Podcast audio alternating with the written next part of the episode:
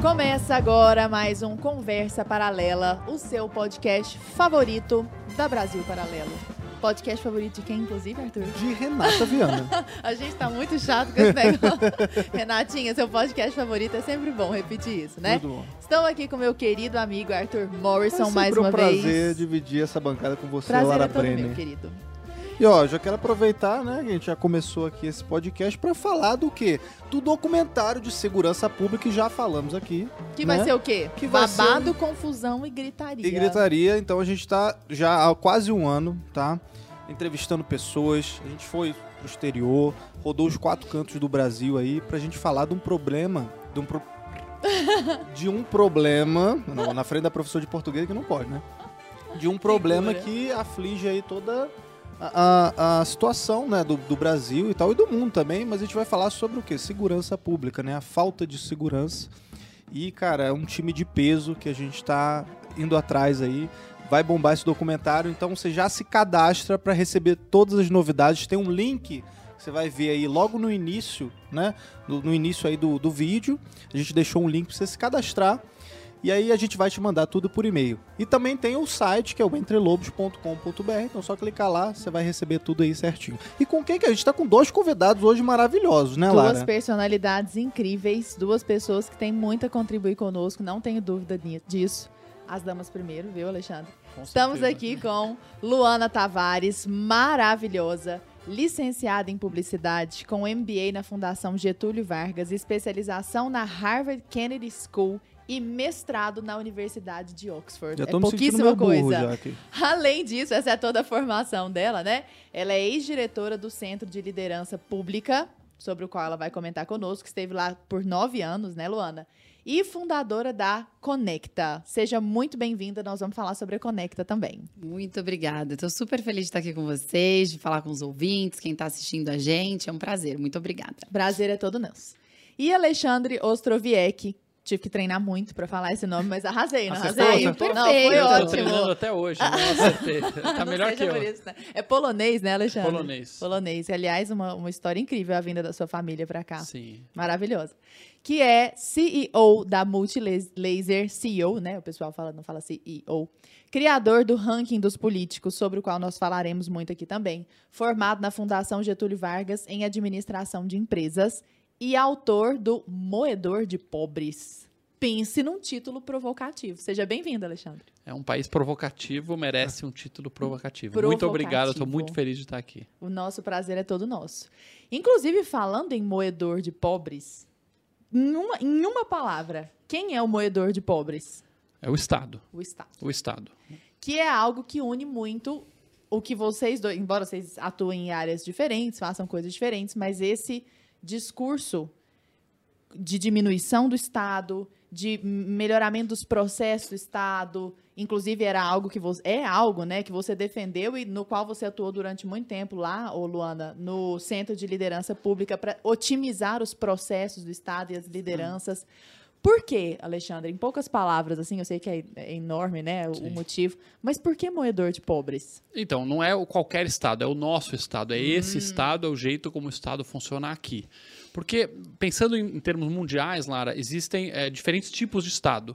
Tem Estado como, por exemplo, você vai em Singapura, eh, Hong Kong antes da, da, da ocupação chinesa, né, da, da devolução para a China, que vai ficar um pouco mais afastado da economia e vai falar, ó, pessoal, fiquem livres, produzam riqueza, eh, troquem entre vocês, eu vou cobrar aqui um imposto baixo, na hora de 15%, 20%, e vai se meter pouco. Tem outros estados que têm uma carga tributária alta, como por exemplo a Dinamarca, que dá 55% eh, de teto de imposto de renda. Então ele cobra muito e ele tira dos de cima para distribuir para todos bons serviços. Então aí é uma questão de opinião, qual é o estado mais adequado para cada cidadão.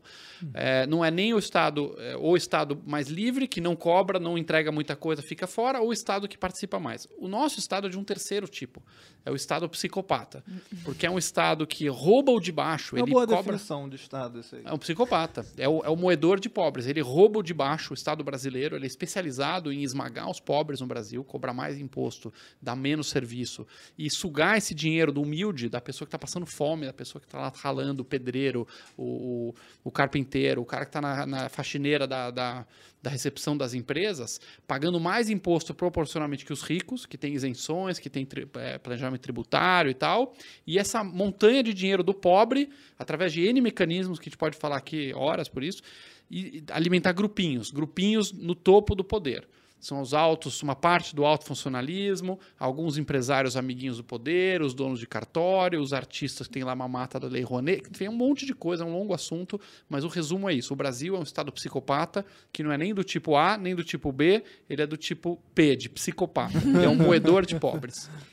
E você, ao longo da sua, da sua experiência com gestão pública, trabalhando nessa questão das lideranças, corrobora isso, Lana? Você percebe essa da mesma forma? Sim, sem dúvidas. É, tem diversas situações, né? A gente estava falando aqui nos bastidores dos causos que a gente pode trazer para exemplificar, porque é, durante a minha trajetória eu fui trabalhando em governos, né? Eu comecei é, a minha atuação profissional corpora, mais corporativa, né? Porque eu comecei a trabalhar com 13 anos de idade, né? Eu falo, sou um uhum. fruto, uma sobrevivente do moedor de pobres, Sim. depois posso dobrando falar, caixas. Mas, exatamente, Numa exatamente. Loja, né?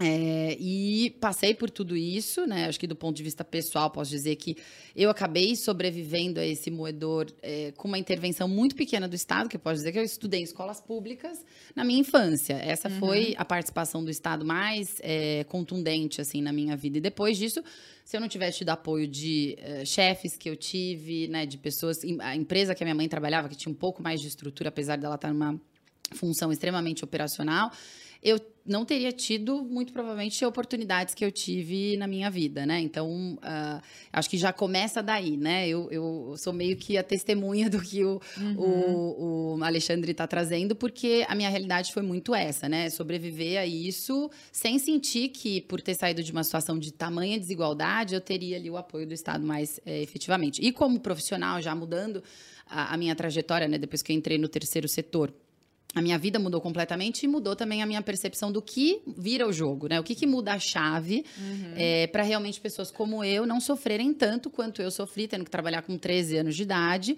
sem conseguir me dedicar aos estudos e a outras coisas, até, enfim, viver a minha infância, ali, minha pré-adolescência é, por conta das desigualdades sociais. E aí eu entendi que, de fato, o que muda o jogo são as políticas públicas e a forma como o Estado vai gerenciar e aplicar os recursos públicos.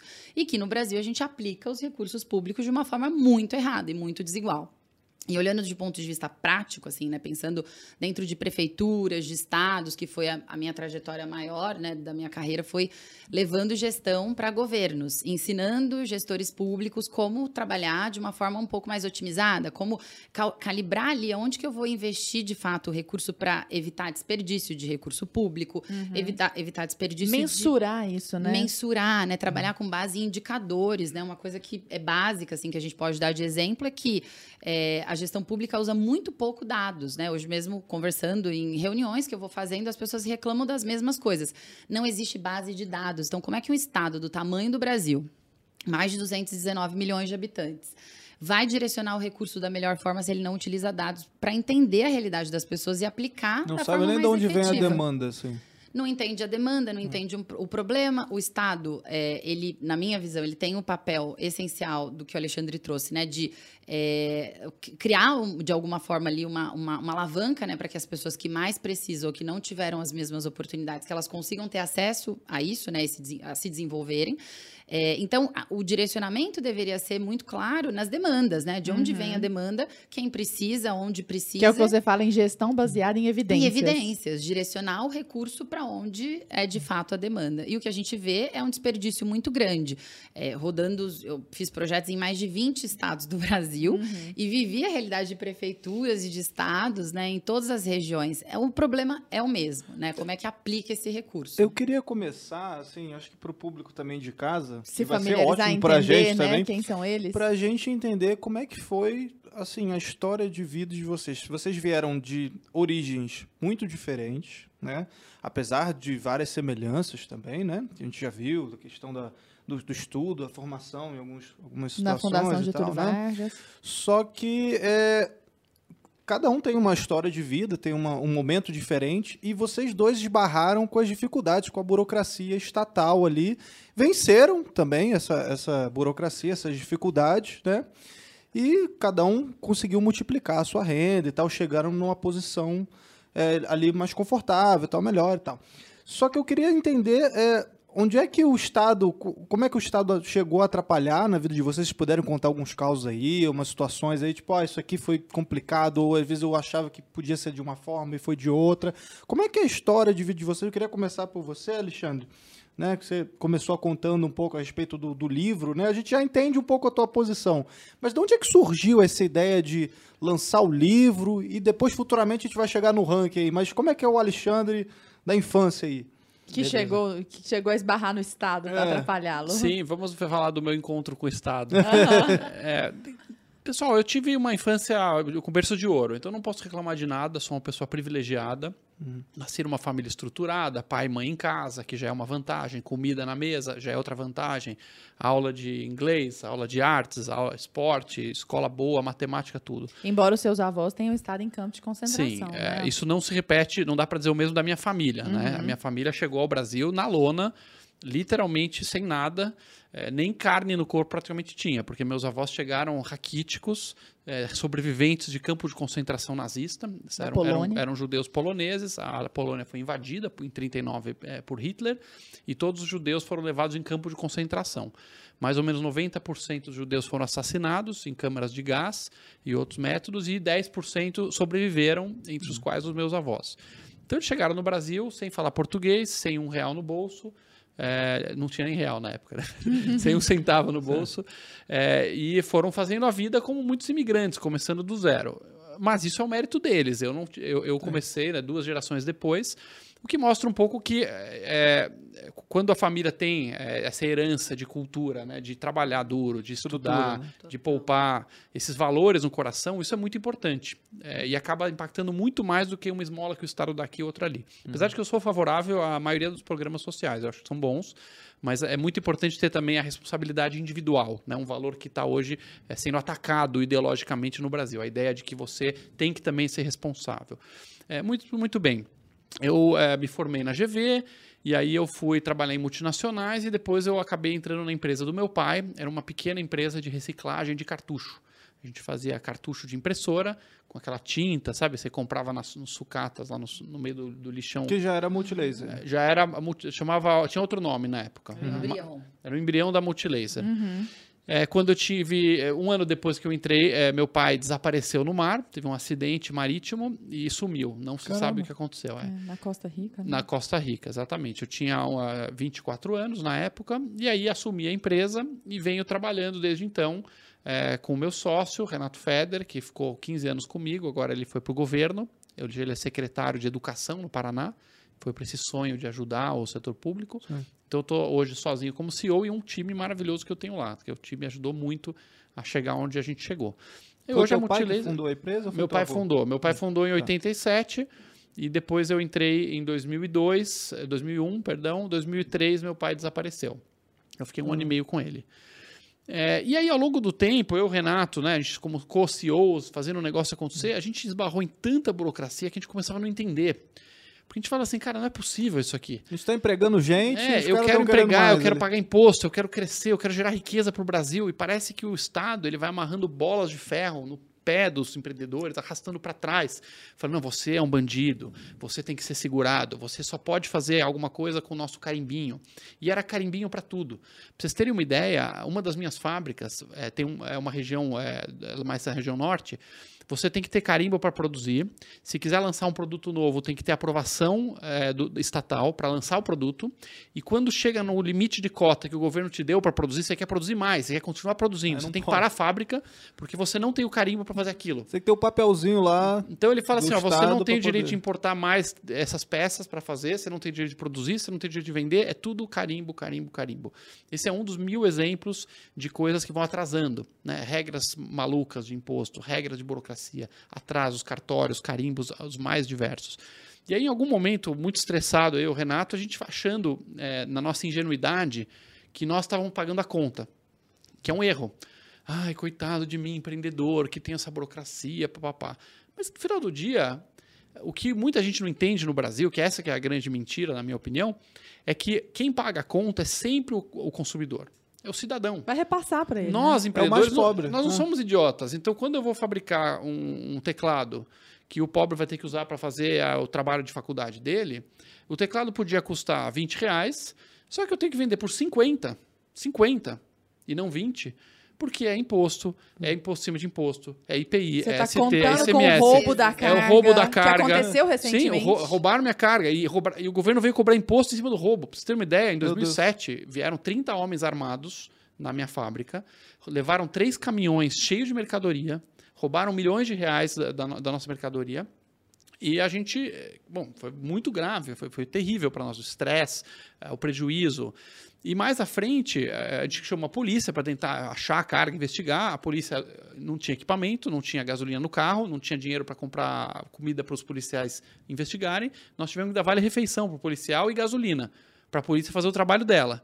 Esse é o Brasil, entendeu? Não falta dinheiro para o desembargador, para os marajás, para as mamatas de Brasília, mas na hora de chegar na, na enfermeira, no posto, no posto de saúde, no médico, na, na- no, no policial, fazer seu trabalho, o- as carreiras que o setor público deveria estar servindo à população, essas não têm dinheiro. Essas estão sempre na míngua. Agora, as carreiras que servem à máquina. É porque não é o dinheiro falta. deles também, né? Nunca falta. Mas não é servir- o- mas pro quando não é o teu Senado- dinheiro, é isso.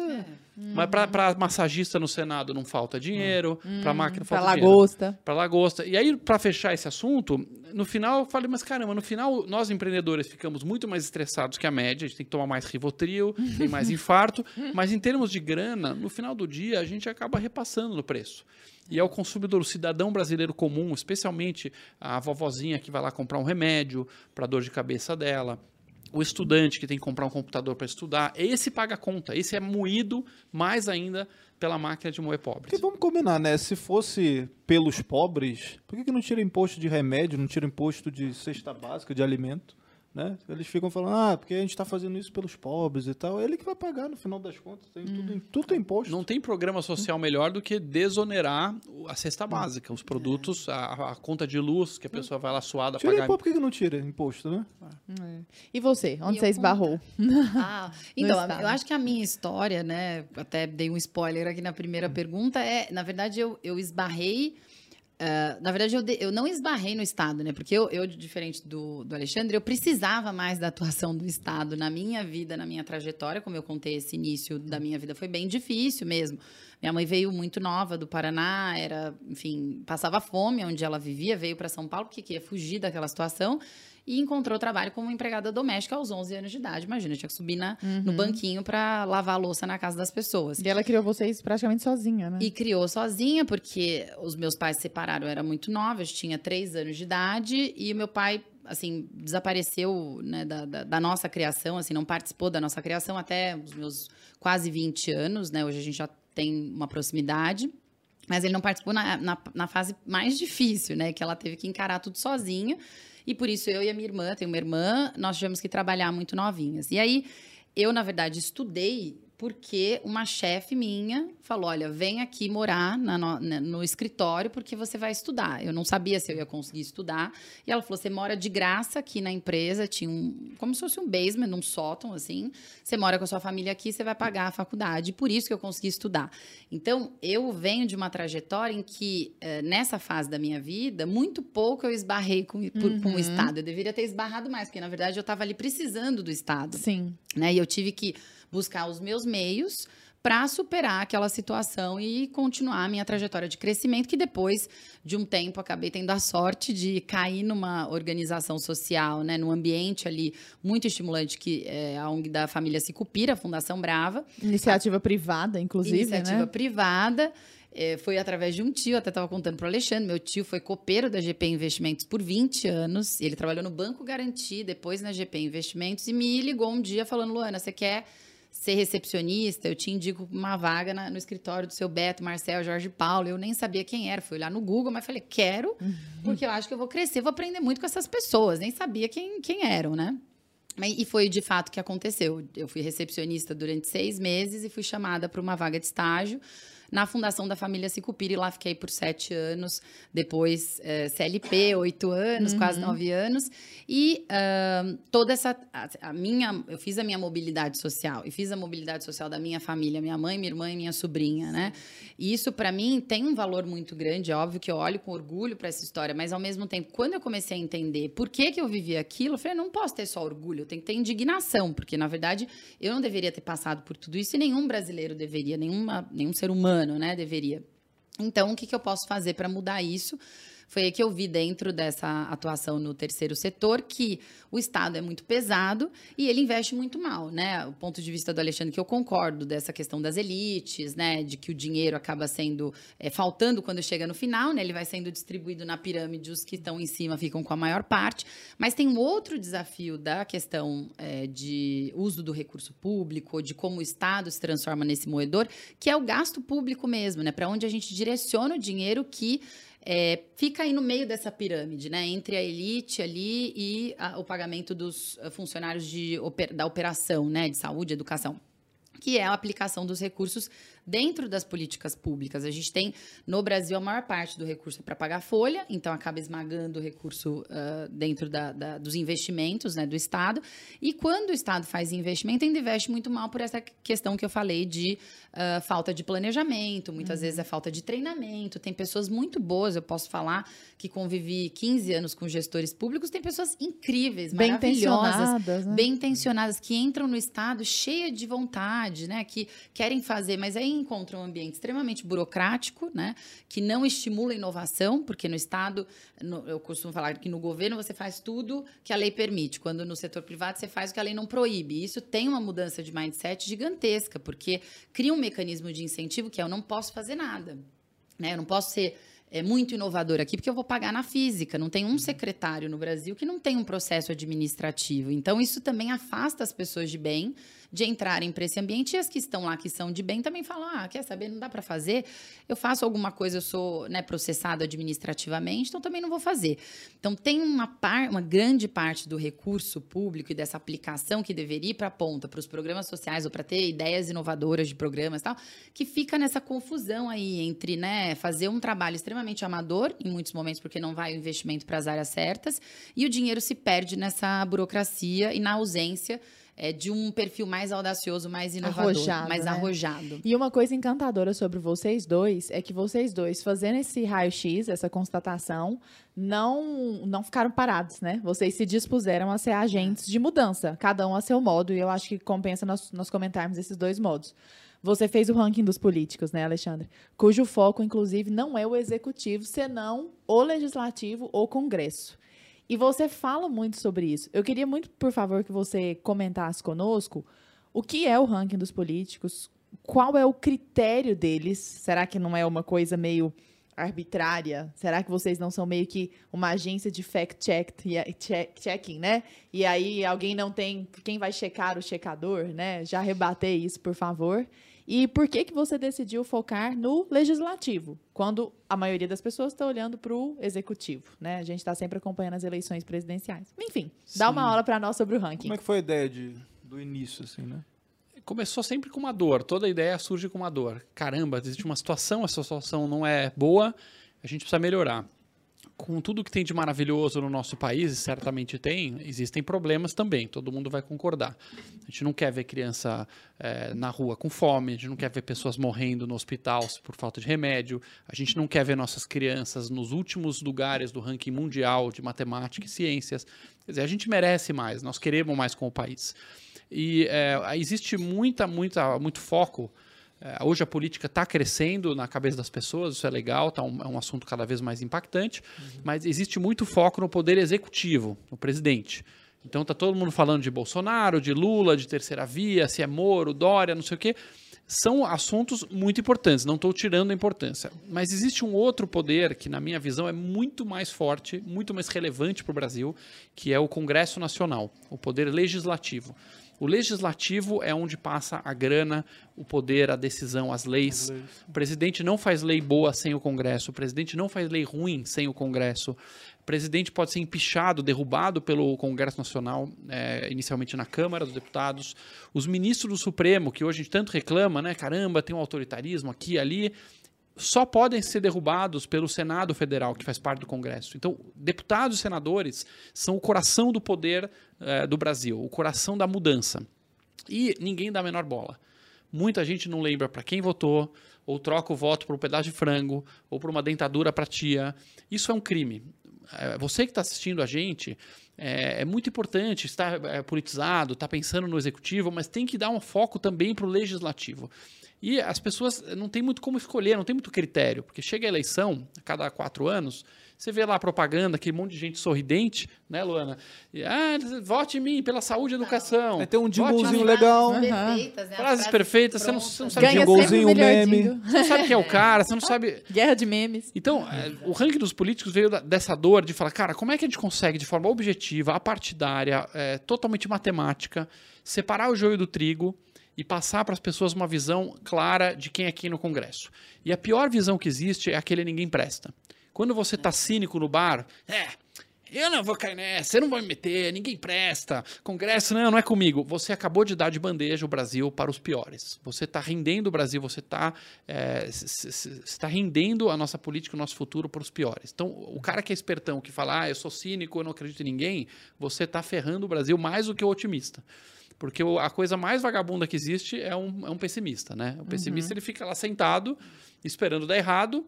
Se der errado, ele fala, eu avisei. Uhum. E se der certo, ele fala, calma, uhum. ainda vai dar errado. Uhum. Então é a coisa mais vagabunda. Saia do sofá e vem para a trincheira com a gente. É isso.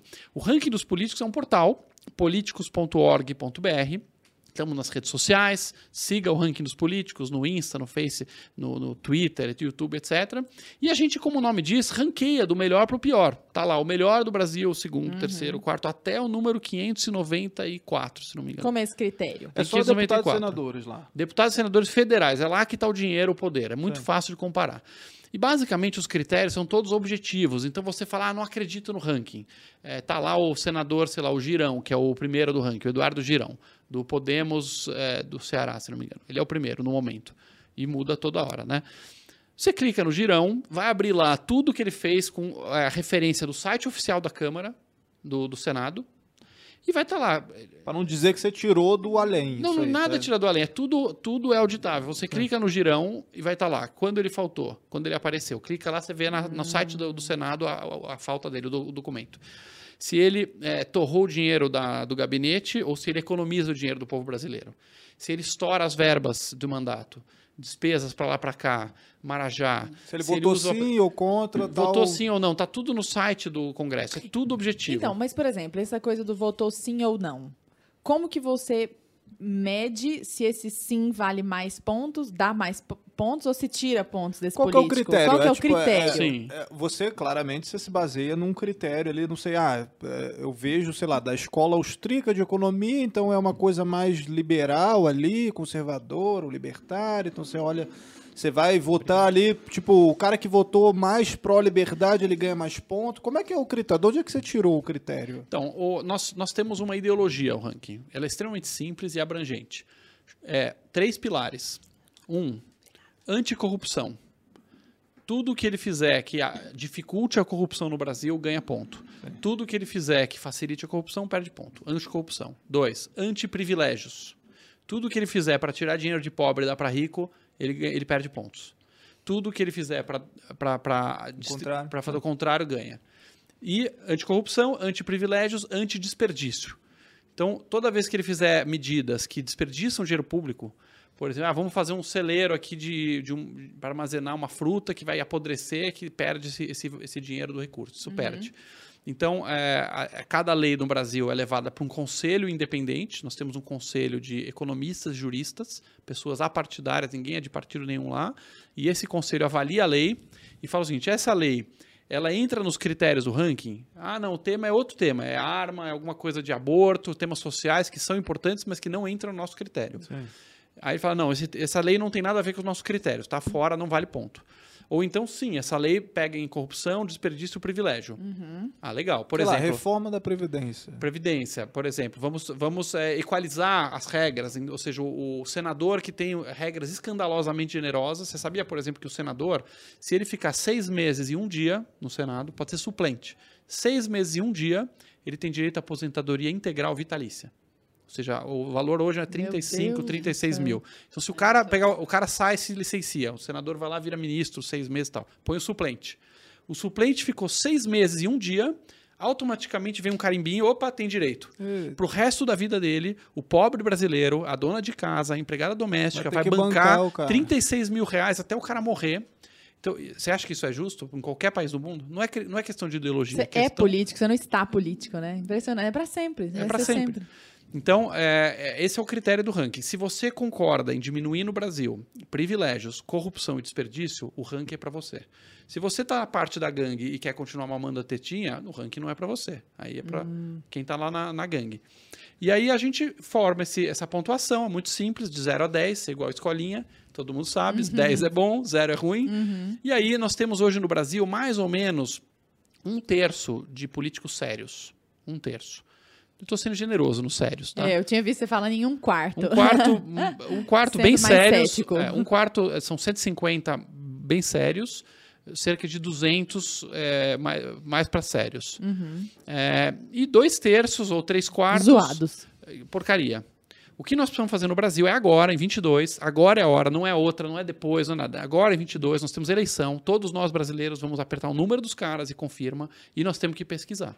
Se você não pesquisar, chegar lá em outubro e você trocar o seu voto por um frango, por 100 reais, ou votar em qualquer um, aí você merece sofrer por mais quatro anos. Aí não reclama. É, mas depende do frango, né? Tem que ser um frangão. Se for um balde grande daqueles frangos Não, mas fritos... eu dito isso porque pô, é muito, é muito triste. Eu estava falando com, com uma candidata do, do- de um dos estados aí, e ela estava fazendo campanha, uma pré-candidata, a primeira vez na política, idealista e tal, e aí fala, foi fazer pré-campanha numa cidadezinha, e aí falaram, olha, mas o atual aqui, ele deu 100 reais pra gente para votar nele. O que, quanto você vai dar pra gente? Nossa. Né?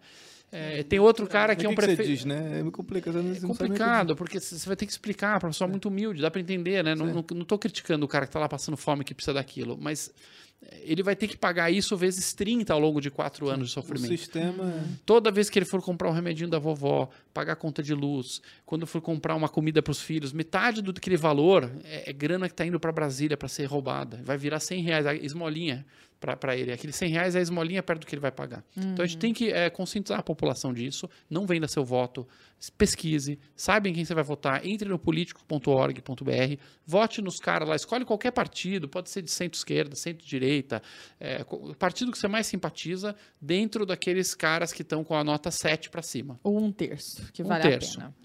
Você viu de outro jeito, né, Luana? Você testemunhou essa ineficiência é, na parte da gestão, na parte das lideranças, ali quando você atuou no Centro de Liderança Pública. Comenta conosco. Sim.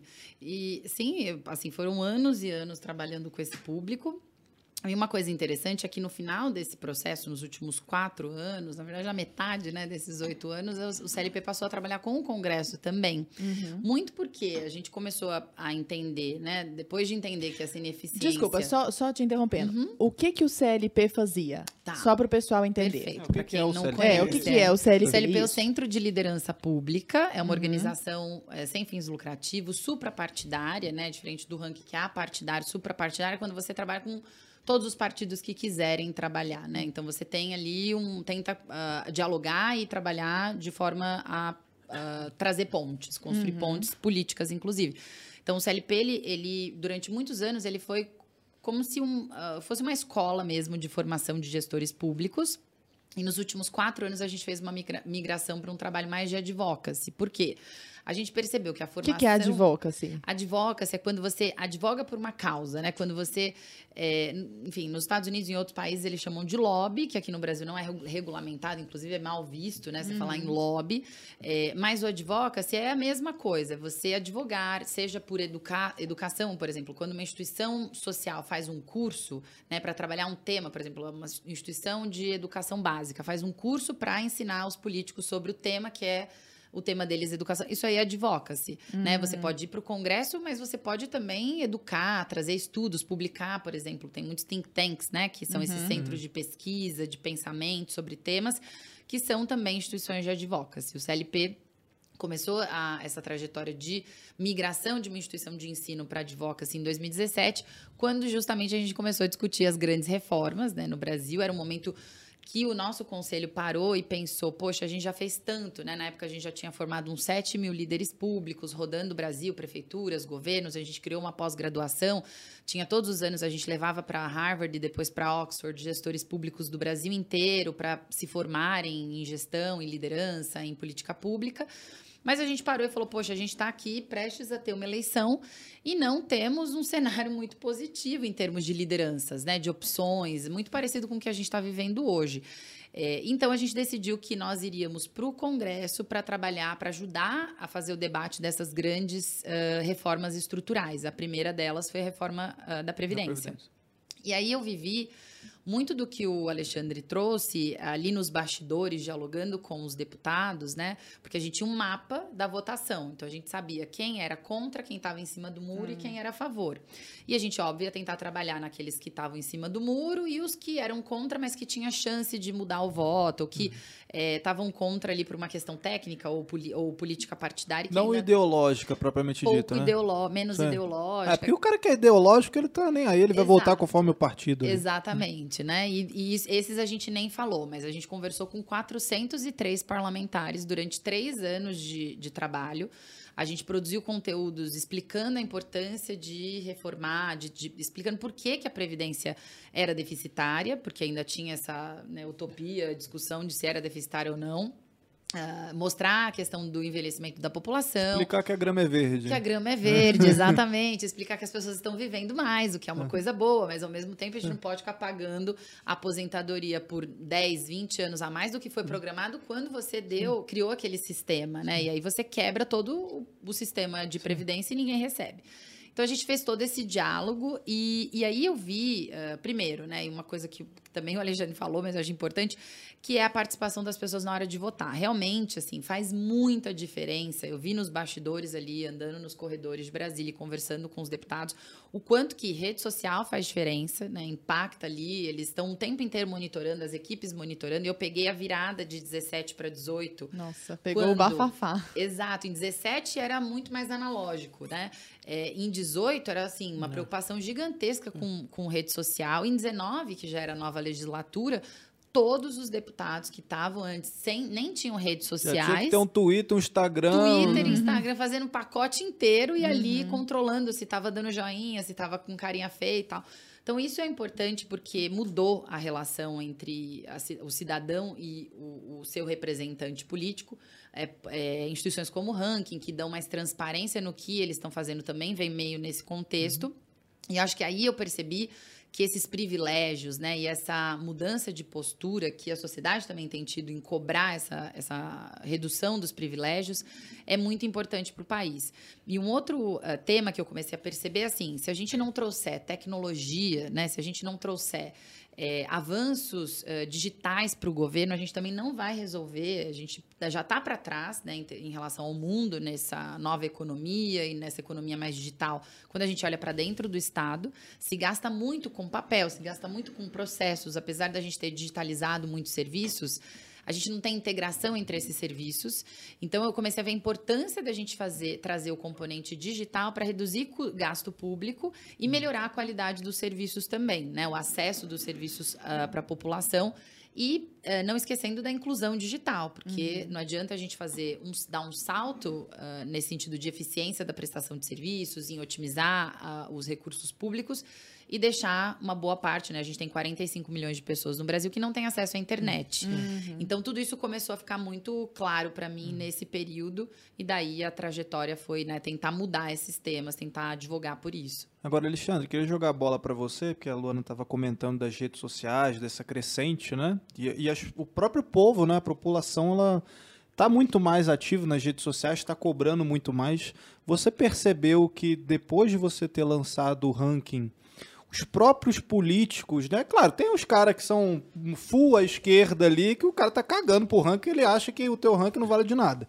Mas assim, como é que os políticos que acompanham ali, né?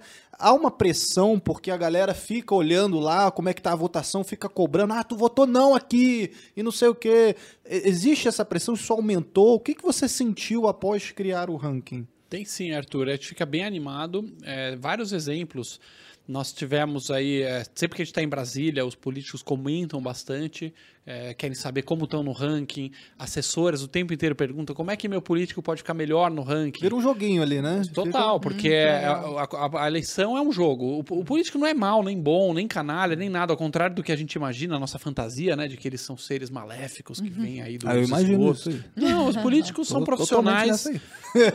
políticos são profissionais de um certo business, que é o business é. deles, assim como vocês do podcast, é, eu sou empresário, fabricante de computador, é, o outro é, é, pintor. Eles são, empresa, eles são é, profissionais de coletar votos. Então, o business deles é coletar votos e transformar em dinheiro e poder. Sim. É a profissão deles. Uhum. É, não vamos ter ilusões também. Não é que eles são todos muito idealistas e bons. Eles estão lá nesse negócio. Sim. Se o jogo ajudar o cara, se, se o jogo empurrar o cara para fazer a coisa certa, já era até as palavras do Milton Friedman. Né? Ele dizia: é, mais importante do que ter o cara do bem lá, o cara certo, na política é você ter um jogo que obrigue o cara errado a fazer a coisa certa. Uhum. Porque o que ele vai fazer o que for necessário para ser reeleito. Uhum. O político do dia 1, um, ele já quer ser reeleito. Então, se a gente fizer um jogo em que ele tem que se comportar bem para ser reeleito, uhum. funciona super bem. Nós tivemos aí recentemente, do interior do Pará, é, um político que tem lá uma base eleitoral e o assessor começou a nos procurar e falou assim: olha, o meu deputado aqui da, queria saber o que é esse negócio de ranking dos políticos. Isso faz já uns quatro anos, não é tão recente. É, foi lá no começo que a gente estava começando Sim. a bombar. Olha, o meu deputado perguntou esse negócio de ranking dos políticos, tal, porque ele estava fazendo um discurso numa cidadezinha no interior do Pará. E aí uma eleitora pegou o celular e falou: deputado, tô vendo aqui no ranking dos políticos que o senhor tem um processo judicial aqui. O senhor responde aqui por improbidade administrativa. Olha que caso maravilhoso. Explique isso aí para nós. E aí o político ficou desconcertado, né? Porque, porque que, que, que ranking Maravilha, ele tá falando? É. Então a transparência, porque ele ia no gogó, eles falam a coisa mais bonita. Então tem, tem aquele Monsanto lá que falava um monte de discurso contra a corrupção e tava tudo enrolado também. Então assim, o ranking mostra a real, além dos discursos. Falar bonito todos eles sabem, senão eles não seriam políticos, eles seriam outra profissão. Então eles têm lábio de mel. Você conversando com o cara, você quer casar com o cara. Uhum. Agora, você vendo a real, tá bom, você votou o quê? Ah, eu falo, eu sou contra os privilégios, não sei o quê. Votou a favor do aumento do fundão eleitoral. Votou a favor do amigo. fundão, é um vagabundo. Por favor, né? Por favor, é um vagabundo. Hein, tá escrito, tá lá registrado o voto. É. Então, se você, como eleitor, você tá afim de que arranque. Você gostaria, eleitor? Aqui a câmera. Né? É. Isso, fala eleitor. diretamente para a câmera, vai. Você, eleitor, você gostaria que o Estado chegue, enfie a mão no seu bolso, contra a sua vontade, arranque o dinheiro da sua carteira, para pagar a campanha eleitoral dos vagabundos que você odeia. Pois é isso que o Estado fez. O fundão era 2 bi, os caras aumentaram para 6 bi, é, e agora nós triplicou. Nós temos que pagar a conta agora da campanha deles, escolhidos pelos caciques partidários. É um absurdo isso, é nojento. É, que já ganham bem também, podiam. E tá lá escrito simplesmente quem pagar a própria campanha. É, não, campanha é cara, é, né? Não, isso seria bem é, difícil. Seria difícil. Tá? Tem o salário deles para viver. Só quem conseguiria seriam os mais ricos, sim, né? Sim. O que eles deveriam fazer é, é captar, né? Captar tipo de fundos, tem, né, de... Você tem um bom, você tem boas propostas, você vai atrás de dinheiro que, que lhe dão. Vai uhum. captar, vai na, vai lá aqui na Avenida Paulista aqui, faz um, uma barraquinha e arrecada dinheiro para sua campanha. Agora, você usa o poder do Estado para enfiar uma arma na cabeça dos cidadãos, que é isso que ele faz através do imposto, né? Por isso chama imposto. Se a Lara não uhum. pagar, ela vai para cadeia. Aí ela arranca o dinheiro da Lara, que ela quer usar para a família dela, para as coisas dela. E, e, e, aí ele pega esse dinheiro que podia ir para a escola, para o hospital, que é a Lara entender. Não, tudo bem, tá, tamo, tá pagando remédio para o SUS, tá, tá, educando uma criança carente, né, tá melhorando a escola pública, eu entendo. Não, tá indo para pagar a campanha eleitoral dos vagabundos que ela não escolheu, que ela odeia. É isso que eles fizeram. E está lá registrado no ranking dos políticos. Então você, é, eleitor, você vai lá e verifica o cara que votou isso e perdeu muitos pontos no ranking. Hum, e você não hum. vota nesses caras. Uhum. Por você favor, vota em né? qualquer Pelo um dos que votaram não para o fundo eleitoral. Um Agora, terço tenho, votou não. Eu tenho uma pergunta, assim, essa é mais técnica. Eu só quero aproveitar, já que a gente só está falando do ranking aqui, é, que a gente está falando do ranking, é o seguinte, por exemplo. Você tem políticos à direita, à esquerda, beleza. E tá todo mundo lá, né? Você tem o cara do PT, do PCO, do PCdoB, do PSOL, e tem os caras mais, vamos dizer, mais à direita, do PSL, do Novo, beleza, certo? Só que tem um cara lá, um camarada, se eu pegar um camarada do Novo, ou sei lá, do PSL, que teoricamente tem atitudes mais liberais ali, na, no, do ponto de vista econômico, e eu pego um cara do PT, tá? Ou do PSOL, sei lá. Se esses dois caras aí distintos, eles votam do mesmo jeito, lá na mesma circunstância e tal, no ranking, eles pontuam igual, então, independentemente certeza, do partido. Claro. O deputado Paim, por exemplo, do PT, ele fez uma proposta que eu acho maravilhosa, que é de reduzir um senador. O senador hoje custa 35 a 40 milhões de reais por ano. Dá ganha pra... um pontinho lá. É, ganha pontos, claro. Se, não, não, temos, somos apartidários. Um o, senador o, por estado? É, cada, é, perdão, o senador, o senado são três hoje. Uhum. Dois num turno e sim, um no outro. Sim, sim. E a proposta dele era reduzir um, ou seja, de três virar dois. Ah, entendi. Um senador a menos. Entendi. Cada senador custa para o Brasil quase 40 milhões de reais por ano. Ou seja, com um senador a menos, cada senador você coloca mais 500 professores na escola. Nossa. E aí eu pergunto novamente para o cidadão: se o senhor prefere aí mais um senador por estado, fazendo sei lá o que, criando mais lei que só vai atrapalhar a nossa vida, ou 500 professores na, na escola? É. Essa é a proposta do, do, né? do, petista. Ganhou, ganhou pontos. Ganhou pontos, sobe Ótimo no ranking. Claro. Ótimo. ah, legal. Não, é bom esclarecer Sim. isso, porque para não ficar parecendo, ah, são os caras de direita, reacionário, fascista, só votam neles, entendeu? Não, Nossa. é, É legal nós tivemos mostrar fundão isso eleitoral, por exemplo, o PSOL votou contra. Nós fizemos um post. Vergonha PT, que votou a favor, parabéns PSOL. Dois partidos de esquerda, o PT se posicionou a favor da gangue e o PSOL contra. Parabéns pro PSOL. Porque mais do que ideologia, né, Alexandre, a gente está falando de uso de recurso público, assim, de prioridade com o uso do recurso, de saber que isso não é justo e que você está Exato. direcionando para algo que não faz sentido para a população. Pensando no momento do país, mais ainda, né, com a população extremamente vulnerável depois da crise que a gente teve pan- da pandemia e a gente aprovando aumentos e, e condições que não são compatíveis, né? Ô, Luana, a menina dos olhos, né? O, o bebê do Alexandre é o ranking dos políticos, né? Que ele cria com tanto amor e cultiva e, e faz um bem social tão grande. A sua menina dos olhos é a Conecta. Exato. Conta pra nós o que que é a Conecta, como Sim, funciona. Sim, até ia comentar isso quando eu vi o Alexandre falou: tem que votar nos caras. Eu falei, tem que votar nas minas também. Então agora eu vim aqui defender Nas as minas, minas. as- Ah, Alexandre. Nos caras. Caras, caras. Nas eu gosto minas. muito- Eu não gosto muito dessas Caras. nomenclaturas. Mas tudo bem, a gente aceita para poder incluir todo mundo. Mas eu acho que, assim, é, realmente a menina dos olhos agora, eu. No ano passado, depois de voltar do mestrado, eu já estava há muito tempo. Quando, na verdade, eu vou contar a história, né, rápida. Por favor, não, pode. É, quando Take eu fui time. em 2017 para o Congresso, né, a primeira coisa que eu senti depois de entrar, eu nunca tinha ido para o Congresso para defender uma pauta, primeiro. Né, eu tinha ido para fazer reunião, às vezes eu ia né, ali nos, nos ministérios, mas nunca tinha entrado no Congresso para defender uma pauta. E eu não sou economista, né? Então, eu primeiro precisei estudar a reforma da Previdência, o sistema previdenciário, para poder entrar lá e falar com alguma propriedade. Mas eu falei, eu vou lá fazer um diagnóstico primeiro, vou entender como que tá, como que é esse ambiente. Que é inclusive o que você ensina a gestão pública a fazer, né? Exatamente. Faz um diagnóstico. Diagnóstico. Eu falo que eu fiz um trainee, que eu fiquei três meses indo pro congresso toda semana para aprender. É, então eu, eu fui fazer um trainee, né? Fiquei toda, todas, assim, durante três meses, toda semana indo para Brasília. E a primeira coisa que eu senti, primeiro que caos, né? Que é aquilo que você não entende direito o que está acontecendo, a gente andando para lá, para cá, para cá, as comissões acontecendo e tal.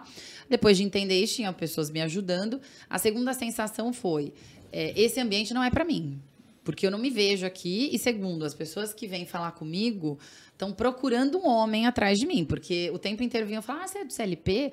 Mas, mas quem que é o presidente? Eu falava, não tem, sou eu mesma. Você pode falar comigo, tá? Não, mas quem que é o patrocinador?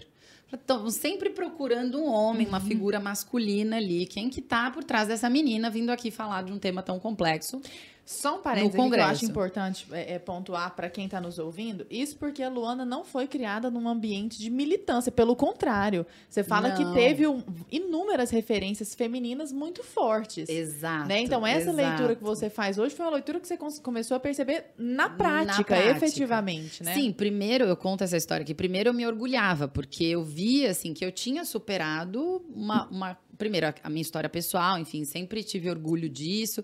Mas é, eu me via muitas vezes em prefeituras, em governos, em mesas com 10 homens e eu liderando a reunião. Eu lembro uma, uma reunião que a gente teve no Rio de Janeiro. Todo o secretariado e o governador, e eu conduzindo a reunião. E eu olhei em volta, só tinha eu e uma, uma moça sentada atrás anotando as coisas da reunião. Então, mas nesse momento eu ainda tinha aquela sensação de, poxa, que legal, estou aqui uhum. no meu uhum. lugar, né? De, de, de, eu posso colocar minha posição, eu estou liderando um processo importante e é, conseguir crescer num ambiente desse. Uhum. Mas, ao mesmo tempo, quando eu fui para o Congresso, startou um, me deu um estalo de que aquilo ali era muito esquisito, realmente, né? De que não era só, eu não deveria me sentir, de novo, só orgulhosa de estar ali, mas indignada do porquê que só eu estava ali ou porque só eu e mais algumas. E eu fui olhar os números, falei, deixa eu entender, né? Por que, que essa, esse ambiente tão hostil, sem contar as pessoas chamando de menina, é, ou desconsiderando fala, cortando, enfim, várias questões ali do ambiente, né, micro machismos e tudo mais. E aí eu fui olhar os números, eu falei, ah, tá, então eu já entendi por que, que eu tô me sentindo assim. Só tem 10% de mulheres aqui, né? Uhum. Na época era 2017, não tinha Hoje ainda tem mais eleição. Um pouco, né? Passou para 15%, é. o que não é ainda né, o, o, ideal, mas aumentou naquela época. E aí eu fui para fora e, lá eu percebi, aí minha cabeça abriu ainda mais, porque eu vi no mestrado muitos grupos discutindo a questão de participação feminina em vários países. Eu estava no, no mestrado com 53 países, né, pessoas de 53 países. Eu falei, poxa, isso aqui é no mundo inteiro, né, não é só no Brasil. E comecei a conversar com as pessoas, falar como é que é a questão da política de equilíbrio de gênero no seu país, como que funciona. E aí comecei a comparar, até um dos estudos que eu fiz foi comparando o sistema de cotas, que no Brasil a gente chama de sistema de cotas, gente, mas não é um sistema de cotas, né? O sistema é de equilíbrio de gênero. A gente tem uma política que ela preconiza que você não tenha mais de 70% de pessoas do mesmo gênero disputando eleições, né? Que é a, a que a gente criou lá atrás em, em 97. É, então, não é uma política de 30% de cotas para mulheres, como muitas pessoas falam. Ela é uma política simplesmente para você ter um equilíbrio ali dentro do, do da competição. Só que virou hum. 30% de cotas. Por quê? A gente, os partidos quase não conseguem chegar nesse percentual. Uhum. E eu fui entender por que, que isso acontece. Tem sim uma questão de, como né, muitas pessoas falam, ah, mas mulher não se interessa, nem tem candidata, mulher não vota em mulher. E aí você começa a, a pesquisar, entender o porquê que isso acontece. É, já aconteceu comigo também quando eu era executiva. Muitas vezes eu estava montando um painel de um evento e eu chamava só os homens, porque é um ambiente masculino, né? O ambiente da política, gestão pública, e dependendo das áreas no setor privado também tem ambientes, ambientes que só tem homem, ou a maioria são homens. Isso vai re, reafirmando vieses que, inclusive, as mulheres têm. Né, na hora de votar, as mulheres não consideram as mulheres como a primeira opção, porque é um número menor e porque historicamente a gente não tem grandes exemplos né, dessas mulheres uh, atuando na, na, nesses espaços. Então, quando eu voltei do, do mestrado, eu falei, eu vou criar, né, até pela minha experiência no CLP, formando lideranças, tantos anos, vou criar uma coisa só para mulheres. Né? E aí comecei a pesquisar, entender o que estava acontecendo nesse ecossistema. Tem algumas outras organizações e movimentos né, trabalhando com essa questão de estímulo, o próprio Renova BR, né, tem lá sempre uma, uma questão de equilíbrio, tem Vamos Juntas, tem eu, Elas no Poder, tem vários movimentos, mas nenhum com essa formação bem pragmática de campanha, assim, como é que eu uhum. lidero a minha campanha, como é que eu valorizo e crio um processo de, de candidatura que seja planejado mesmo para ganhar, uhum. né? Agora, Luana, você, tá, você comentou da porcentagem lá, você falou acho que 70%. 70-30. Repete 70-30. 70-30. Como é que, assim, só, só para quem está de casa ouvindo, e até para mim também, que eu fiquei com essa dúvida, quem que chegou a essa conclusão de que isso, essa porcentagem é boa ou é ruim? É. Assim, de por que, que, sei lá, ter mais mulheres na política é melhor ou é pior? Como, como é que eles chegaram nesse estudo, assim? Perfeito. De 70 a 30? É, assim? primeiro 70 a 30, eu acho que deveria ser meio a meio no mínimo, assim, pelo menos até a gente chegar numa igualdade. Aí, como o Chile agora acabou de, inclusive, ultrapassar a participação das mulheres, né, na última eleição. É, mas foram, assim, quem definiu isso foi o Congresso, né? O Congresso, a maioria uh, é é, são homens. Então, naturalmente, é como a gente fala, né? O Congresso ele define o valor do seu fundo eleitoral, ele define o valor da, dos seus salários, ele define uma série de questões que impactam nos seus salários, né? Benefícios, enfim. É, e isso impacta também nessa legislação. Quem definiu foram os homens, em maioria, né? Em sua maioria. Porque em 97 a gente tinha uma participação ainda menor. Em 2017 a gente estava com 10 10%, naquela época era 7%, 8% de participação feminina. Mas você acha que isso tem que ser. Desculpa, só te cortar, é porque estou indo no embalo aqui, eu estou querendo aproveitar. Você acha Sim. que isso tem que ser alguma coisa imposta, então? Porque do jeito que pareceu para mim, assim, ah Beleza, existe um problema latente aí, visível, de falta de mulheres na política. Sim. E aí você está querendo trazer também, com toda a tua experiência, mulheres para entrarem na política, né? A gente acabou trazendo já aqui a, a, Ana Campanholo, né? Ela comentou a respeito também dessa questão das mulheres na uhum. política, né? Só que eu lembro que ela comentou uma, uma, um assunto específico que ela falou, mas que justamente isso você comentou, tipo, ah, cara, assim, é, é, livre, as mulheres elas podem se candidatarem se elas quiserem, tipo, as, pessoas, as mulheres é que às vezes não querem se candidatar. Eu queria saber de você como uhum. é que é essa uhum. tua posição aí. É. Se você acha que tem que, ah, tem que ter cota mesmo, tem que ter 50% homem, 50% mulher e acabou. Ou você acha que assim, ué, se a mulher quiser entrar para política, ela tem todo o direito como um homem de entrar e, e ganhar e etc. Perfeito. A minha pergunta complementa do Arthur, inclusive, porque para além disso, uma vez que nós tenhamos 30% de cotas, a gente sabe que tem um monte de laranja aí no meio. Né? Então, assim, tem, total, acho que a maioria total. das mulheres não recebe nenhum voto, inclusive, né? A grande parte das mulheres não recebe tem nenhum. Então, elas estão ali para cumprir tabela, né? Só para Sim, sim. E é, quando você começa a entrar no, no dia a dia, entender assim, o que, que muda essa chave, né? Primeiro, uh, não é só o fato de ser aberto para todas as mulheres que elas vão conseguir, de fato, serem candidatas competitivas e terem recursos para se elegerem, né? Porque campanhas custam e não é só, né? Um, são, hum. são poucos que conseguem, por exemplo, bancar do próprio bolso uma campanha. Uma campanha para deputado federal, no mínimo, no mínimo, você vai gastar um milhão milhão e meio uma campanha competitiva. Então, então você está falando em um sistema que ele vai beneficiar as pessoas que têm recurso. Uhum. Então, se são mulheres, né, independente da, da, da classe social, levantar um, um, valor como esse ou investir um valor como esse, não é fácil. Então, o primeiro ponto é o que, que eu acho? Eu acho que a, a gente tem que entender o problema, né? De novo, fazer o diagnóstico. Seria muito fácil para mim, até pelas minhas convicções, dizer e a minha história de que qualquer mulher poderia se candidatar e ter competitividade.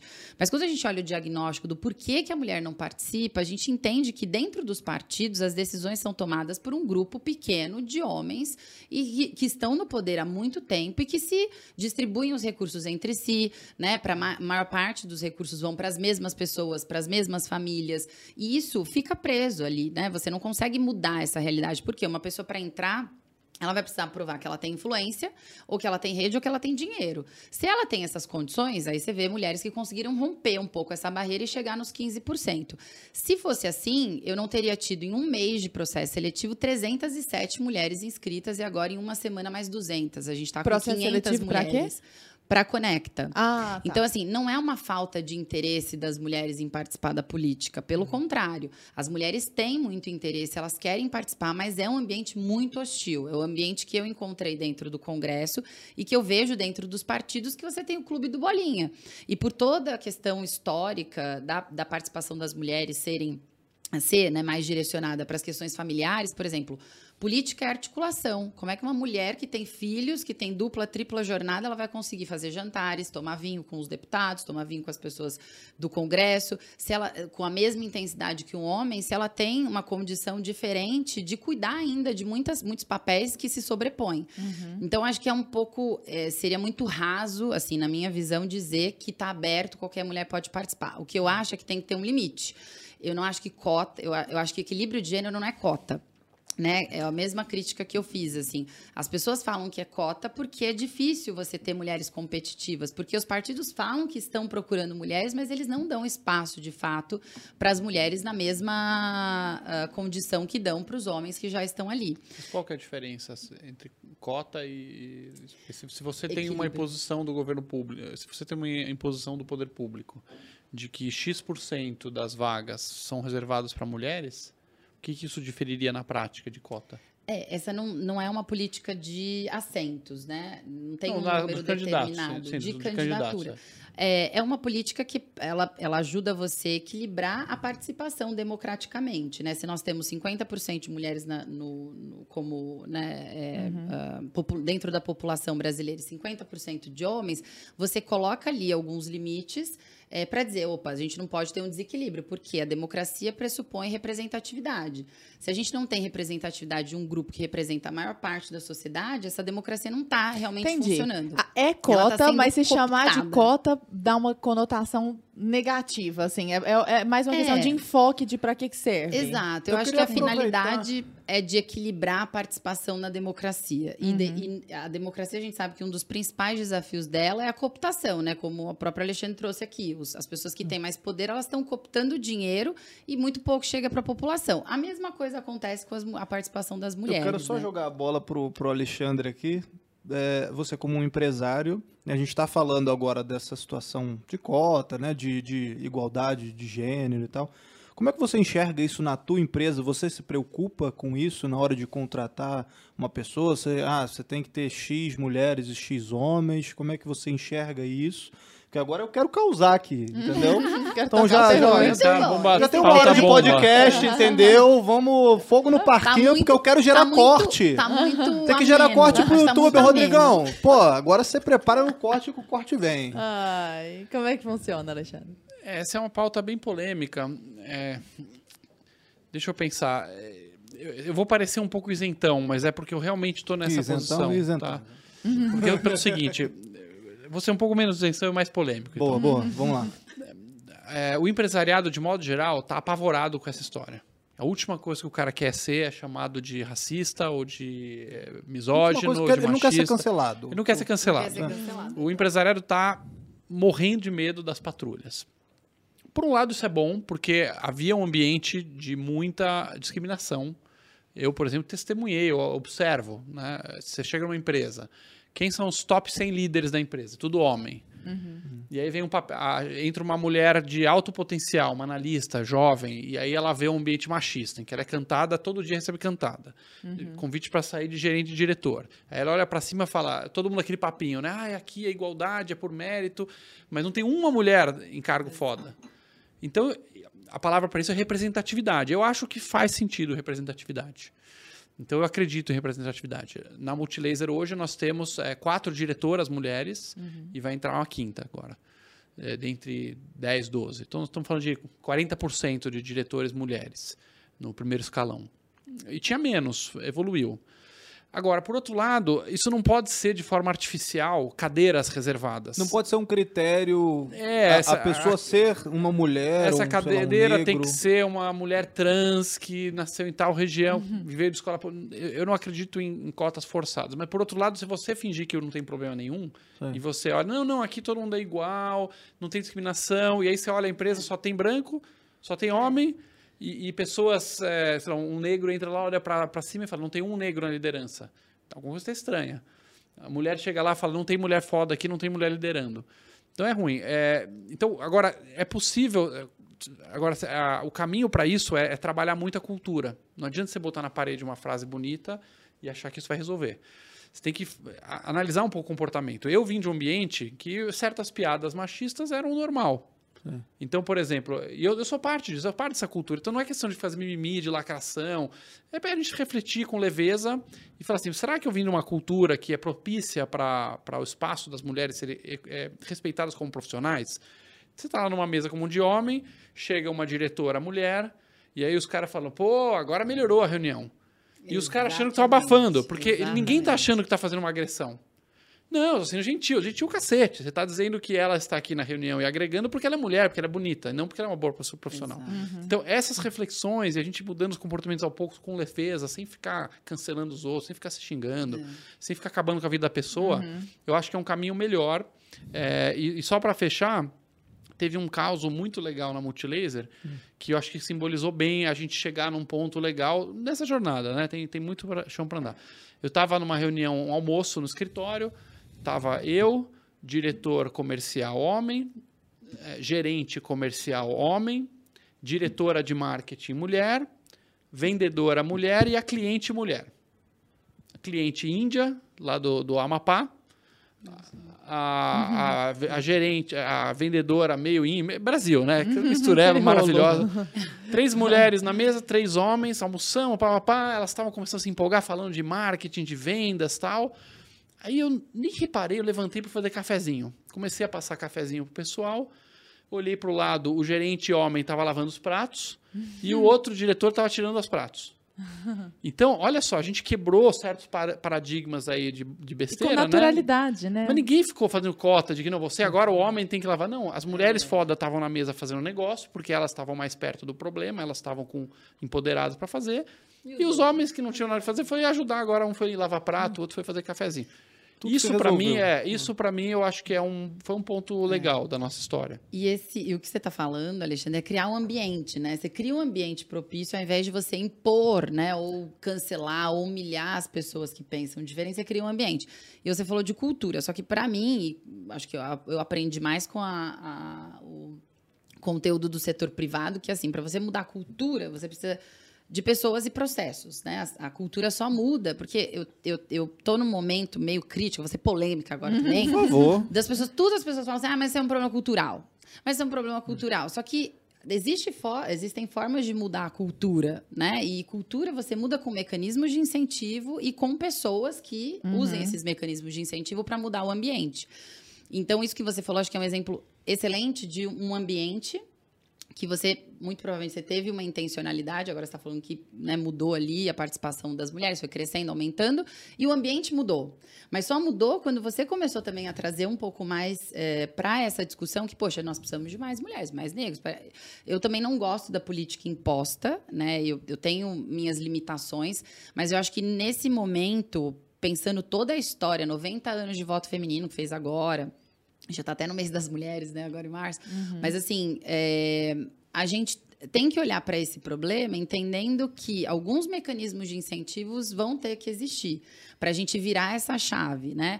E não acho que é só cota, né? Ou, lei, uhum. ou, ou uma, uma, Por isso que eu criei um negócio que é para formar mulheres que tenham mais musculatura para chegar lá e competir Excelente. com os caras, essa, entendeu? Essa é uma ação que, ah, esse é o ponto. indubitavelmente vai funcionar. Esse é, o ponto. Agora eu, de maneira orgânica e natural. Por uma né? aceleração, não é um cursinho. Elas têm mentorias todo sábado falando como é que eu melhoro o meu speech, como é que eu, como é que eu uh, entendo as minhas tá. narrativas, uh, as minhas bandeiras, como é que eu faço marketing digital, como é que eu negocio com o partido, como é que eu mostro o meu valor, que eu tenho valor, que eu tenho rede, porque é isso, gente, é muito fechado o ambiente lá dentro. Para elas entrar, uhum. mesmo uma mulher muito competitiva, ela tem desafios, mas eu acho que tem um limite nisso. Uhum. Então, a, a questão de, do indivíduo, né? Que eu, eu vivi isso, eu fui essa pessoa que rompeu. Então, eu, eu, quando falo com elas, falo disso. Você tem que também mostrar o seu valor e negociar. Não ficar esperando que eles vão vir e falar, ai, tá uhum. bom, tá uhum. aqui seu fundo, é muito bom, né? Tá aqui o seu valor. Você tem que ir lá e mostrar que você tem valor para eles é. entenderem que você é competitivo. Uma coisa que me irrita um pouco no conservadorismo, e agora dando uma, uma opinião pessoal, assim, é, o conservadorismo não é que me irrita, né? É a deturpação do conservadorismo, na verdade. Porque o conservadorismo pressupõe a manutenção daquilo que se provou, se testou no tempo como algo benéfico, mas a abertura para mudanças paulatinas eventualmente boas, né? Sem dúvida. Então essa Exato. mudança de cultura que o Alexandre constatou ali num caso prático e essa sua ação ali na Conecta, etc e tal, me parecem muito válidas. Acho que qualquer pessoa com bom senso olha para isso e fala, cara, que que massa, assim, que bom que a gente está falando sobre isso. Agora, eu não é. tenho dúvida de que nesse momento no chat, eu não tenho a menor dúvida. Nesse momento, eu vou já olhar. Tá a galera, a galera já, já deve estar tá xingando ela de é, feminista a meia é, hora. Esse Alexandre tá isentão. Eu não tenho a menor dúvida. Porque o cara se chama de conservador, muitas vezes, muitas vezes ele é reacionário, sabe? É. E aí ele não quer nem falar da coisa. Ele não Exato, quer nem falar, já né? É, talvez o cara não, não tá confundindo, então, os conceitos, Exato. né? O conservador, Exato. O, o espírito conservador, né? Na, Isso. na, na figura do grande Burke, né? Que era o, o, cara que ele viu a Revolução Francesa, ele viu as Exatamente. utopias, ele viu aquelas ideias, né? Vamos viu recriar que a ideologia mundo, não funciona. ele viu que a utopia termina na guilhotina. Então ele falou assim: vamos, vamos aprecie com moderação. Mudança, uhum. aprecie com moderação. O reacionário é aquele, fala, é aquele cara que fala, putz, o mundo mudou muito, eu quero voltar para um passado idealizado. Exato. Na minha época, Tudo no era bom. era melhor. Tudo era melhor. Isso é corroborado até pela neurociência. O cérebro humano ele é treinado para esquecer dores antigas. Uhum. É, porque, inclusive, por exemplo, a mulher, a dor do parto é muito forte. Eu não saberia dizer, uhum. mas as mulheres relatam isso. É, e uma das coisas que permite, é, eu conversei com alguns cientistas sobre isso, ele permite a mulher aguentar a vida depois do parto, é esquecer quanto é. doeu, porque você não vai ter outro filho, ninguém ia ter mais que um filho. Então isso, isso vale para nós humanos em várias coisas. A gente tem uma dor no passado, ela vai sumindo, e aí os nossos avós falam que na minha época as pessoas eram honestas uhum. e eram boas. Outro dia eu tava. Quem que estava falando isso? que, que falou: olha, na, na minha época tem uma frase super legal. Na, na, minha época, tudo era mais. As pessoas eram mais honestas, as uhum. pessoas diziam a verdade, não tinha tanta polarização. Essa frase é tipo de Aristóteles, entendeu? Uhum. Tipo, o, cara, o, cara, o, grego falando. Uhum. é, lá atrás ele já achava que na época. Então, assim, é um atavismo, né? Uma, uma agarrada passada. É, a sociedade ali. vai evoluindo e o verdadeiro conservador, é. ele vai abraçando aos poucos, testando é. o que funciona, com calma. Que me parece bem né? o que vocês estão fazendo, assim, é, bem assim, legal. Eu costumo dizer que a minha Ideologia, tá, gente? Para quem tá aí me chamando de feminista, é resolver problema. Eu tô vendo que é um problema. Eu tô tentando hum. entender de onde vem esse problema e que soluções a gente pode pensar. E eu acho que não é só o curso, a capacitação e tudo mais, mas é é, pensar em que, é, mudanças de, de, comportamento mesmo na própria sociedade, né? Em considerar mais o voto nas mulheres. E aí vem as críticas, ah, mas não tem mulher preparada. Então é por isso que a gente está preparando as mulheres para tá que elas solução. tenham, hum. exatamente, para que elas cheguem lá com mais competitividade, condições de, de, de mudar essa realidade. E para quem ainda está nesse processo meio fechado, né, em relação à mudança, o livro do Adam Grant, que inclusive estou lendo agora, Pense de Novo, é muito bom e fala exatamente sobre isso como a nossa mente é programada para a zona de conforto de um pensamento que você cristalizou de alguma forma. Uhum. Ou por uma experiência que você viveu, ou da forma que você foi criado. E como a gente. O, mundo precisa de pessoas que critiquem mais as suas próprias convicções, né? uhum. né? Isso não vai te mudar, não vai mudar a sua, sua, ideologia, né? a sua posição política, mas vai te ajudar a navegar nesse ambiente que é mutável, né? É. As coisas mudam. Agora, no final do dia, assim, eu não sou favorável a cotas do setor público, de nenhum tipo. Uhum. Cotas sociais, sim. Né? Uhum. Exceto as sociais por renda, eu não sou favorável. Então é uma longa discussão aí, mas uhum. eu não apoiaria cota racial para a faculdade, nem cota de gênero, nem cota nenhuma. Entendi. Embora reconheça a questão, as cotas. Existe o um problema, eu quero ver essa equalização maior. Eu não acho legal um congresso que só tem homem, uma, uma empresa que só tem homem na mas liderança. Mas não acho que tem que ser imposto mas não por imposto uma lei. por leis. A, a, questão, a, sou bastante cético essa coisa do poder público impor goela abaixo do cidadão uhum. alguma coisa. Entendi. E toda vez que você impõe uma lei, você cria uma corrupção do lado. Assim, é inevitável. Uhum. Por que, que tem mulher laranja candidata? Porque tem uma lei de cota, ou podemos chamar de outro nome. Mas em algum momento eh, você tinha lá, sei lá, 7% de mulher na política, veio uma canetada de cima a baixo, podemos dar o nome que a gente quiser, tem que, agora ter, tem agora... que ter 30% de candidatas. Mas não tem a quantidade de candidatas. Não tem essas pessoas. O que o partido ah. vai fazer inventar um monte de laranja. Pegar a prima do cara, a tia do outro, botar lá de candidata, ela não vai precisar fazer nada, só assinar. Toda vez que o governo dá uma canetada. É. É, e são vários exemplos. Assim, agora, por exemplo, tem o negócio da, do carro. Né? Você compra um carro, você vai pagar uns 40% de imposto, mais ou menos, 30%, 40%. E tem o carro PCD que é o carro para deficiente. Uhum. Então, qual que foi a ideia? Você paga menos imposto. Sempre é uma boa. Ah. Sempre tudo começa com uma, com uma intenção boa, né? Sempre ah. começa com uma intenção boa. Então você fala assim: ó, essa pessoa aqui tem uma deficiência física, precisamos ajudar essa pessoa, é uma causa nobre. Então essa pessoa vai comprar o carro sem imposto. Então é o carro PCD, é. que você não paga os impostos, ele custa 30% a menos. É. Então existe essa canetada do governo.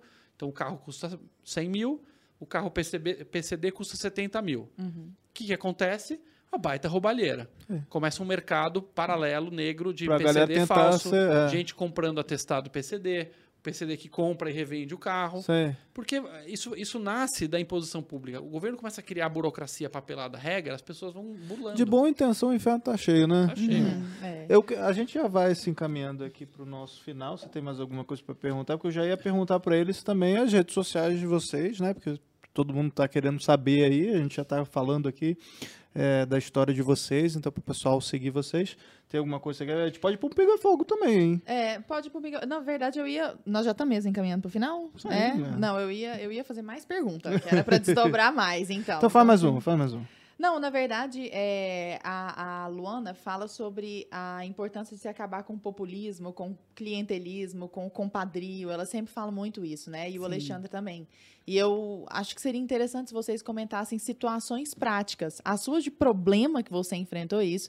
E o Alexandre, às vezes, contar um pouco mais para nós, ou comentar isso, ou então contar mais situações práticas do ranking, tipo essa que você falou, que a pessoa levantou e falou, ó, oh, negócio do ranking. Porque ela viu o problema e você tá com a solução sabe? Ela constatou o problema, está resolvendo com a, com, com, com, a liderança que ela propõe e tudo mais, e você está resolvendo com o ranking dos políticos. Eu acho bacana a gente fazer essa ponderação de problema-solução, problema-solução. É, como é que é essa coisa do compadrio, do, do, do populismo, do clientelismo? Onde você viu isso na prática ali? É, Exemplos.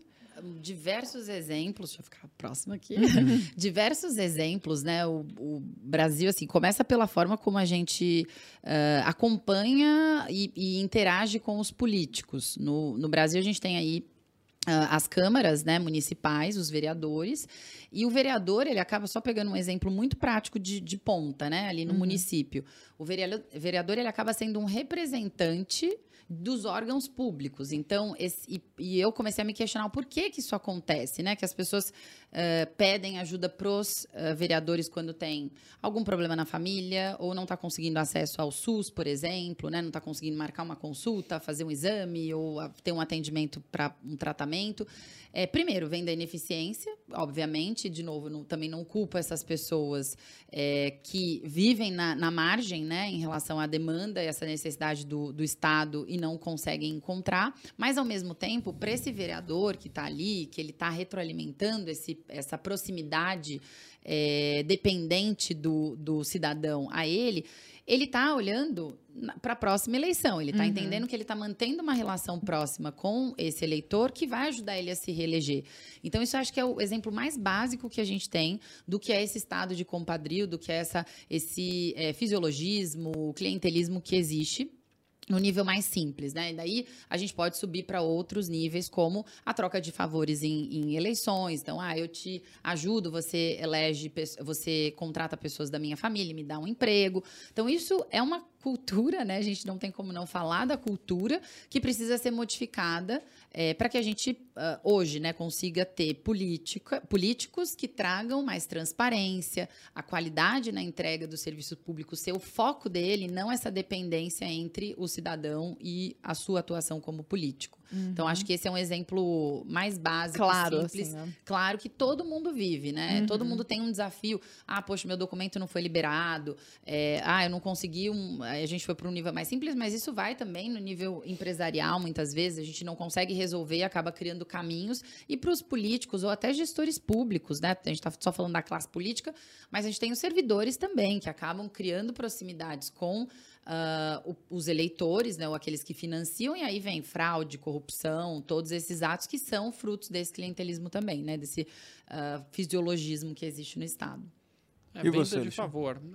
É, clientelismo é vender um favor. Que ele, uhum. É, eu tive conversando com um senador de um dos estados aí da, da região Nordeste, e ele contou que o prefeito lá na base eleitoral dele é, tem um restaurante popular prefeito deixa três anos fechado o restaurante.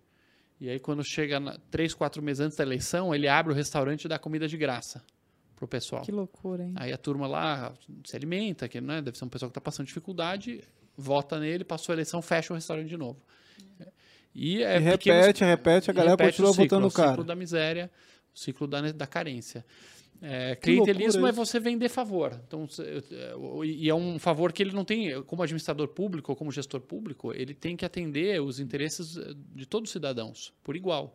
Mas, quando você pega a sua caneta, seu poderzinho lá, que você deu através da, do, dos poderes que a gente dá para o Estado, uhum. e aí ele pega esse poderzinho e direciona para a turma da base eleitoral dele, esse é o clientelismo. Seja um, um eleitor da base dele, ou seja um cabo eleitoral, que uhum. também para eles é muito importante. Né? Eu estava falando com um secretário aí de, de um dos estados que estava querendo fazer um monte de melhorias. E ele escutou do chefe dele, que é o chefe de gabinete, que é o cara que responde para o governador. Então você tem lá no estado o governador, o chefe de gabinete e os secretários. E ele escutou o seguinte: olha, esse ano, se tiver. Se você quer fazer um monte de melhoria, um monte de coisa boa tal, se for custar um voto, esquece, não está aprovado. Falou essas palavras. Então, assim, se você fizer uma melhoria que é boa para as pessoas, boa para o povo desse estado, mas que se custar um voto, não vai ser aprovado. Essa é a lógica eleitoral, a lógica uhum. clientelista. E por que, que isso vai custar um voto? Porque ele vai pegar um cara que é ruim, por exemplo, está lá na Secretaria de Saúde, por exemplo.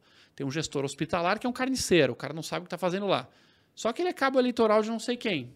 Às vezes o cara não entende nada de saúde, ele está numa região que ele agita os votos, tal, ele quer cargo. Então ele quer. Ele, e aí ele coloca um cara que é incompetente. Essa é a realidade hoje no nosso, nosso, no, nosso país.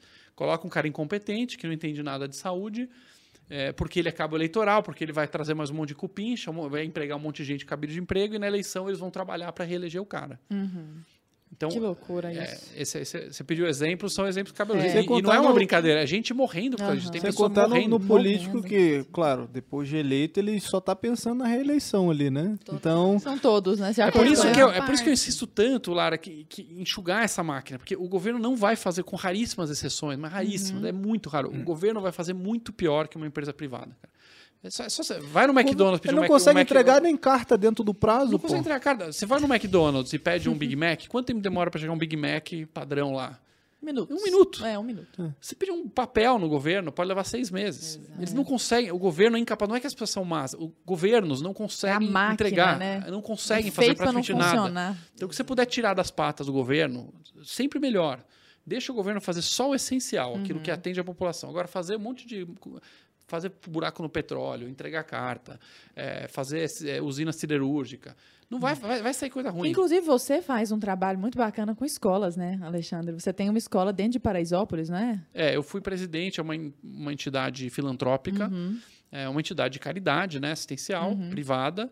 É, fui presidente 10 anos, hoje eu sou conselheiro. Hum. E essa escola tem uma unidade na comunidade Paraisópolis, é uma comunidade carente aqui em na periferia de São Paulo, onde nós tem- damos educação integral para as crianças. Que máximo, né? E, detalhe, todo ano nós temos que fazer um relatório de mil páginas, sem brincadeira, mil páginas de burocra para o governo, lá, os maravilhosos governantes, darem um carimbo lá, autorizando a gente continuar a existir. Sei. Autorizando a continuar a existir. Não, eles leram até. Ah? Nós recebemos um relatório recusado, recusado, dizendo vocês não vão poder operar no que vem, vão ter que fechar a escola, nós temos que botar as crianças Deus. tudo na rua, porque tinha duas páginas sem rubrica. Não, sem brincadeira. Sem brincadeira. Duas páginas sem rubrica. Faltou rubricar lá, de mil. Ah, não, rejeitaram o relatório e botou em risco a vida da escola.